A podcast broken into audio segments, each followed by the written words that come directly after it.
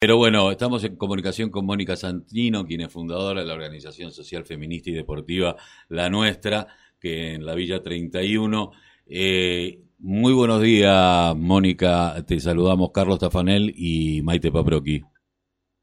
¿Qué tal, eh, compañeros? Buen, buenos días. ¿Cómo están? Acá estamos, eh, como todos, eh, tratando de, ver de, de, qué viene la cosa, ¿no? Porque a veces uno tiene que parar un cachito la pelota y mirar de qué viene la cosa porque parece que vamos a avanzar, retrocedemos, vamos para adelante. Estaba leyendo una nota tuya en la cual vos decías que esta cuarentena, este, el COVID, ha, ha retrasado y ha sido entorpecedor para el crecimiento en muchos ámbitos. Sí, bueno, es, es, como la vida misma, ¿no? voy, a, voy, a, voy a tirar capaz alguna frase hecha, eh, pero es un poco así. Eh, lo que lo que sufrimos con el aislamiento, con el parate de, de las cuestiones deportivas y eh, quizás el incremento de algunas situaciones de violencia que se reproducen en los ámbitos domésticos. Eh, por otro lado, nos dio, bueno, como la, la fortaleza de las redes, ¿no? Y, y el haber sabido reconvertirnos de, una organización deportiva en una que durante unos cuantos meses lo único que podía hacer era asistir eh, en cuestiones básicas, ¿no? Los, los alimentos, los artículos de limpieza, lo que se necesitaba cuando la, la Villa 31 estuvo desbordada por la crisis sanitaria, ¿no? Fundamentalmente. Entonces, eh, bueno, todo eso nos hizo muy muy difícil, muy cuesta arriba, pero usamos lo que habíamos aprendido siendo un equipo de fútbol, ¿no? Un grupo que se reúne alrededor del fútbol y el fútbol es maravilloso como, como experiencia colectiva. Eh, el fútbol es un deporte que te enseña permanentemente que no avanzas nunca en la cancha sola, ¿no? Y cuando esa enseñanza la incorporas a la vida, eh, y para una mujer en particular viviendo en un barrio se da cuenta que tiene un cuerpo poderoso, contrariamente a lo que le dijeron, ¿no? que puede saltar, cabecear, eh, meter un cambio de frente, todo lo que hace falta para jugar al fútbol y que ese cuerpo, bueno, está construido también para otras cosas y no únicamente para la maternidad. Eh, bueno, para nosotras siempre fue un, un camino muy fuerte y muy importante para combatir la violencia de género, ¿no? Entonces, eh, creo que el momento más difícil de esta organización, que fue, fue el 2020, como nos pasó a, muchos y a muchas, eh, ahí estuvimos con esas armas, ¿no? Para, para enfrentar ese momento y, ahora, ahora seguir, ¿no? Porque volvimos a entrenar en octubre, eh, con mucha, mucha alegría de encontrarnos de vuelta en la cancha y es lo que estamos sosteniendo ahora hasta, hasta donde se pueda. Eh, y, sintiéndonos más fuertes que nunca, ¿no? Entendiendo claramente que esa, esas redes feministas son nuestro sostén y apoyo. Eh, yo pensaba, hoy hablábamos de que normalmente, eh, hasta desde el punto de vista patriarcal o de los conceptos culturales del patriarcado, también se carga la espalda de los sectores populares, como diciendo, bueno, los sectores populares son retrógrados frente a estas cuestiones, cuando en realidad el poder mismo es el más retrógrado de todos, quien nos impone mandatos que después, en mi caso yo tengo 57 años, soy un varón que me tengo que desconstruir constantemente, a pesar de haber tenido una madre feminista, eh, igualmente la sociedad te forma muchísimas veces y, y, te encontrás con actitudes que vos pensás son de mierda, tengo actitudes de mierda. Sigo pensando, a mi compañera le sigo diciendo mi mujer, no es mía, es, mi compañera, eh, que decidirá bajarse en el eh, del bondi cuando quiera y como puede y y uno tendrá que respetarlo. Esto es lo que hablábamos hoy frente al el feminicidio de Guadalupe que estábamos viendo en Villa Langostura, una locura ya a, plena luz del día, en, un lugar transitado, como que eh, eh, eh, no, no basta el botón de pánico, no basta, hay que, que cambiar un montón de cosas de cuajo. Y sé que ustedes lo están haciendo. Ahora, me llamó la atención porque como vengo de una estructura vertical, eh, la horizontalidad es muy difícil a veces construirla, ¿no? Es eh, dificilísima, ¿no? Porque como vos decís, eh, decías muy bien recién, yo digo mi mujer, digo mi compañera, y hay montones de hábitos eh, que los tenemos completamente incorporados porque vivimos en, en, una sociedad patriarcal, fuimos educados y educadas en ella, eh, todos los cambios siempre cuestan un montón, eh, me parece que, que también a las mujeres nos pasa exactamente lo mismo, digamos, no las cuestiones de género no son únicamente de las mujeres, ¿no? tenemos que hablar de un conjunto de cuestiones eh, que hay que abordar, que es desde la educación hasta de la más mínima cosa, ¿no? Cuando festejamos mucho chistes, cuando eh, sé, en algunos lugares se ríen del lenguaje inclusivo, eh, cuando bueno suceden ese, ese tipo de burlas, digamos, todo, todo lleva a todo, ¿no? Hay, hay, hay una frase de Marilena Walsh que era muy buena que, que ya decía del chiste al campo de concentración es solo un pasito, ¿no? Bueno, parece que el cambio es, es profundamente cultural. eh, y, y, que por ese camino como organizaciones sociales, organizaciones eh, feministas vamos, ¿no? Eh, a mí me parece que los femicidios ahora los llamamos así y esos son avances. En otra época ibas a tener una cantidad de prensa que iba a hablar de crímenes pasionales. Sí. Eh, que cuando todo esto arrancó en Argentina, la gran bisagra fue, fue el femicidio que cometió Monzón. Justamente alguien que venía del, del deporte, un ídolo popular, eh, con todo lo que eso significó, ¿no? Yo creo que es muy, muy recomendable ver la, la serie Monzón para entender este cantidad de cosas, ¿no? De cuestiones que, que aparte con noticieros de época y con, con todo, con todo lo que eh, digamos, había como una, si querés, una, una especie de escenografía social que apoyaba y avalaba eso. Me parece que de ahí para acá, estoy hablando, ¿no? Del año 88 para acá, hay cambios, ¿no? Y, sobre todo el empoderamiento de miles y miles de pibas.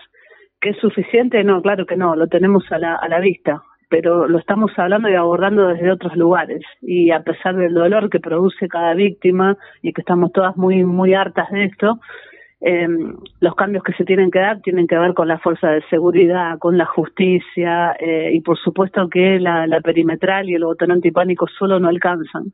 Son muchísimas más cosas y, necesitamos mucho más tiempo para esto, ¿no? Para seguir avanzando en una, sociedad muchísimo más justa. Eh, me parece que que tenemos las armas y hay, y hay compromiso, ¿no? Y hay un movimiento de mujeres eh, muy organizado y un feminismo mucho más popular que el de hace unos años. Entonces, esos indicios son buenos, a pesar de que, bueno, cada una de estas muertes eh, nos no, no nos tire para atrás este y, nos mate eh, de alguna manera un, un, poquito a cada una, ¿no? Porque no es a una sola, es, es absolutamente a todas. Yo pensaba, vos eh, en un momento dijiste que la cuarentena, eh, el quedate en casa para la población LGTBI, eh, eso implicaba muchas veces quedarse en el closet, ¿no? Eh, uh -huh. Y yo pensaba en aquellos que eh, empezaban a, a, tra a, transitar el camino de, de, de, ser dignamente lo que son, de llevarlo desde, con naturalidad. Esta cuarentena los tiró para atrás porque, bueno, yo sé que hay un salto al vacío, hay muchísimas veces, esa es la sensación. Yo recuerdo, yo soy de la generación de donde los amigos este, morían de HIV, que va, no te uh -huh. de HIV ni decías, te morís de otra cosa, pero que eran sí. portadores y le decían la peste rosa y los chistes al respecto, o sea, como que eso no te iba a tocar y después justamente las mujeres eran las que más padecían porque sus compañeros, sus maridos, sus eh, que a lo mejor tenían relaciones extramatrimoniales o hasta relaciones homosexuales que nunca se dijeron, ¿no? Porque siempre uh -huh. se piensa que el marica o el puto es el que pone, lo voy a hablar brutalmente, el que pone el culo, el otro también tiene una relación homosexual. Eh, sí, a ver, sí. eh, pongámonos eh, en autos y, y el tema de, de, de no compartir, de no tener información, porque pasamos en los 90 Ah, no teníamos información. Yo recuerdo en Quilmes había una infectóloga que no era infectóloga, era hepatóloga y le tocó tratar en el 84 a alguien con HIV y ella no entendía, pero dijo, yo hice lo que me, lo que decía Hipócrita, Hipócrita, eh, Hipócrates, lo escuché, que es lo primero que tengo que hacer, escuchar al otro para ver uh -huh. de cómo lo acompaño. Y a partir de ahí empezó a trabajar y estuvo en infectología durante muchísimos años en el hospital de Quilmes Digo, pero con una falta de información y con un Estado totalmente ausente. Entonces yo, sí. me, hoy tenemos un Estado que está más presente, pero no alcanza.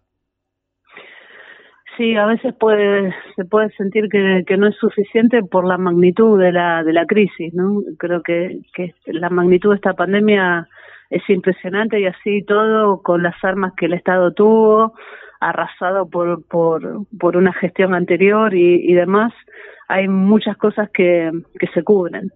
Eh, más allá de que no sea suficiente y no alcance, y me parece que ahí las organizaciones sociales hemos funcionado como una, una rueda de auxilio muy importante para que la cosa no estalle, ¿no? Eh, y nosotras eso lo vemos en el barrio todos los días. Pero mm, a propósito de la, tu comparación con los años 90, ¿no? Y, lo que significaba el HIV, me parece que estas situaciones extremas, eh, bueno, ponen toda la luz, ¿no? La, la pandemia puso la luz la, la desigualdad, la desigualdad tremenda, hiriente, eh, horrorosa, la situación de los barrios que no están urbanizados, el hacinamiento, la falta de agua. En aquel momento el HIV creo que le sacó la máscara a las costumbres sexuales. Exacto. O bueno, o, o que hablábamos de, la, de, de, cuando hablábamos de sexualidad. ¿no? Yo en, en, esos años militaba en la comunidad homosexual argentina. Eh, me acuerdo perfectamente de los estigmas, de la peste rosa eh, y una generación eh, enorme de compañeros que, que murieron a, a causa del HIV el trabajo que hacíamos en el Hospital Muñiz, en el Servicio Social del Hospital Muñiz. Y la cuestión era, bueno, cómo nos informábamos, la campaña y hablar también de una sexualidad, no sé si segura, ¿no? Porque no sabía, la palabra segura nunca nos habíamos llevado muy bien con esa palabra. Hablábamos de sexualidad creativa y de cómo incorporar el preservativo a las relaciones sexuales, ¿no? Con todo lo que eso cuesta y donde ahí también tenés unas, unas cuotas de machismo, pero exacerbado, ¿no? En relación al uso de preservativo eh, lo cierto es que con ese laburo eh, fue cayó por completo no el descenso de contagios entre varones homosexuales fundamentalmente eh, y me parece que vino vino a dar cuenta de eso no eh, y, y, y, a, y a hablar de problemática social del HIV no nosotros nos importaba muchísimo esa cuestión también no qué pasaba con alguien con HIV en la pobreza, qué pasaba con alguien HIV y en relación a su religión. Bueno, eh, dio, dio vuelta a muchas cosas y me parece que estos tiempos de crisis hay que hay que mirarlos desde esos lugares y de cómo podemos ser mejores. Ay, sí, yo me, yo recordaba eh, muchos amigos que tuvieron privado de su libertad en algún momento eh, uh -huh. que padecían y estaba el pabellón de los de los idosos, como se les decía, eh, y en donde que no tenían ni ventana ni vidrio ni nada y que encima eh, como me decía un amigo que, que, que, que lo alojaba y que me decía, el veterinario que teníamos de, de médico nos daba el acetate por peso, no por carga viral. Entonces uh -huh. terminaba reventando un montón de gente. Eh, claro. eh, hemos estas cosas me parece que mucha gente no lo sabe y que me, nos tiene que servir de experiencia en algún momento. Por eso digo, es tan importante el laburo que ustedes hacen y vos decís desde el fútbol. ¿No? Eh, y yo sí, no puedo dejar de pensar en el tema de Canario Luna, y se te tiran a la cancha eh, y encima del golero eh, y sin preguntarte si querés jugar, ¿no? Y, y, me parece que, que, es eso la vida, ¿no? Completamente sí. Nosotras tenemos una, una frase que es como la, la presentación en sociedad de, de la nuestra, de, la, de nuestra organización, que es me paro en la cancha como en la vida. Esa frase la dijo una piba de 14 o 15 años en aquel momento, se llama Natalie Villalba, y la dijo en uno de los espacios de charla o de taller que tenemos a veces después de los entrenamientos. Y lo traía a cuento de, bueno, eh, así como soy en la cancha y como aprendo a ser en la cancha, puedo ser afuera, ¿no? Y nos quedamos todas escuchándola como, bueno, tremenda frase, ¿no? Tremendo título. Como suelen pasar estas cosas a veces que salen así justamente de conversaciones de donde la palabra circula. Algo de eso tiene que ver con la horizontalidad, ¿no? No alguien que está bajando líneas, sino, bueno, cómo construimos el conocimiento entre todas. Lo que hemos hecho en la Villa 31 desde el 2007 para acá, justamente, es una construcción colectiva que intenta ser horizontal todos los días y eso es un desafío muy, muy, muy grande pero repartirnos el poder de esa manera, construir poder de esa manera, eh, bueno, ese es el gran desafío que tenemos para adelante eh, el feminismo, por lo menos los feminismos populares. Y seguramente muchos de los tropiezos que hay ahora en cantidad de gestiones, desde un club hasta el Estado y desde cualquier lugar, tiene que ver con eso, ¿no? Eh, bueno, cómo correr un poco esa variedad de lado, poner la oreja, escuchar al otro y avanzar colectivamente es mucho, mucho más poderoso saber delegar y correrse cuando alguien viene avanzando, eh, cómo hacer eh, los nexos entre generaciones, ¿no? Yo tengo 55 años y tengo que escuchar a una piba de 20 y ella me tiene que escuchar a mí y de lo que yo viví de lo que ella está viviendo ahora, bueno, de, ahí sale nuestra potencia, Y este y, poder hacer eso, no me, parece que, que es fundamental lejos de la vanidad, lejos de las luces, ¿no? Y, lejos de las redes sociales también, que muchas veces es bueno a ver a ver quién tiene más me gustas, eh, ¿no? Eh, y, correrse un poco un poco de esos lugares y ir a buscar en el conjunto, ¿no? Me parece que nosotras aprendimos eso del fútbol y, es lo que queremos hacer. Mónica, eh, otra de las consignas que me llamó la atención es una también que leí la nota que estábamos hablando hoy al principio de la entrevista, y lo relaciono con esta cosa del feminismo popular, porque muchas veces quienes no sabemos que somos privilegiadas, y también lo hablábamos hoy, eh, que no vivimos ni en una villa, que no vivimos eh, en condiciones hacinadas, que tenemos todos los días para comer, que tenemos agua, luz, etcétera, em, damos por sentado un montón de cosas que no sabemos y tiramos consignas como que por ejemplo, la del año pasado, sin aborto legal, sin aborto legal no hay ni una menos. Que en realidad es así pero desde este feminismo villero del que hablamos, el feminismo popular, que es el que corresponde, porque hay que ver todas las otras disidencias y todos los otros problemas para ser feminista, se hablaba de sin agua ni, ni luz no hay ni una menos. Eh, como uno de los principales problemas que se vive en la Villa 31. ¿Cuáles son los otros problemas que abarcan la, la temática género dentro de la villa?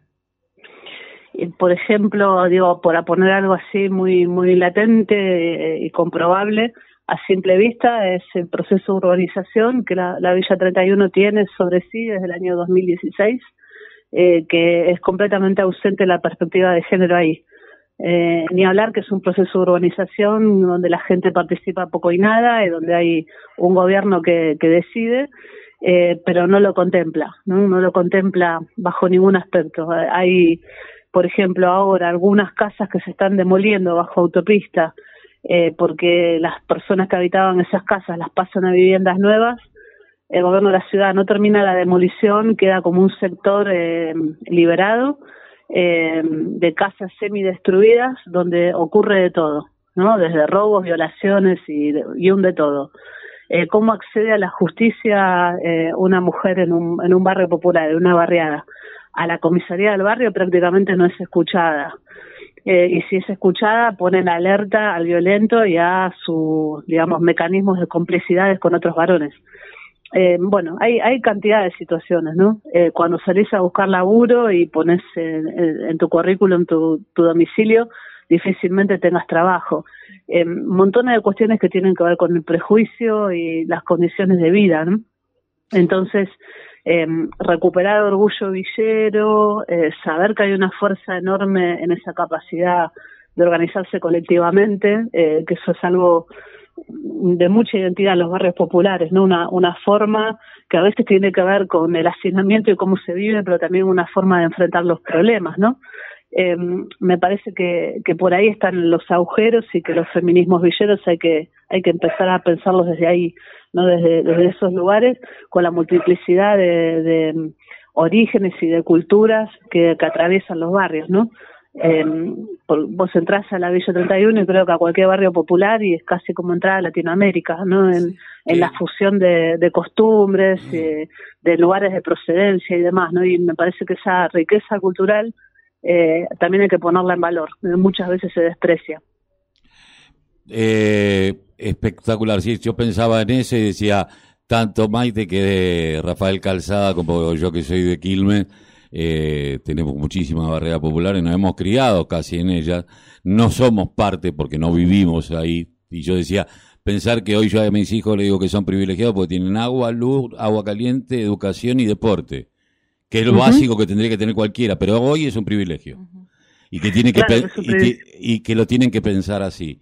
Eh, Totalmente. Y que lo tiene que empezar así porque eh, hay otros que la están pasando mucho peor y que uno tiene que ser agradecido de lo que tiene, pero el agradecimiento es dando, no quedándote en el agradecimiento eh, de, las, de las beatas de la iglesia.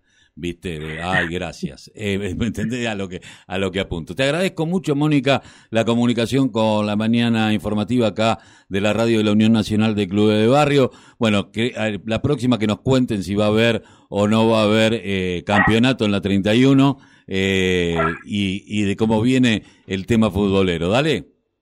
Sí, cómo no, cómo no. Ya el campeonato está viendo los sábados a la mañana entre los equipos del barrio y ojalá, bueno, vuelva a las competencias eh, las que participábamos, ¿no? Para salir del barrio a jugar, que es lo que más nos gusta. Pero entrenando a full, desde las más chiquitas que tienen seis años hasta la más grande que tiene casi 50. Eh, y con eso estamos con eso estamos felices, ¿no? Felices. Perfecto. Gracias, Mónica. Un abrazo. Un abrazo grande. Muchas gracias. No, por favor.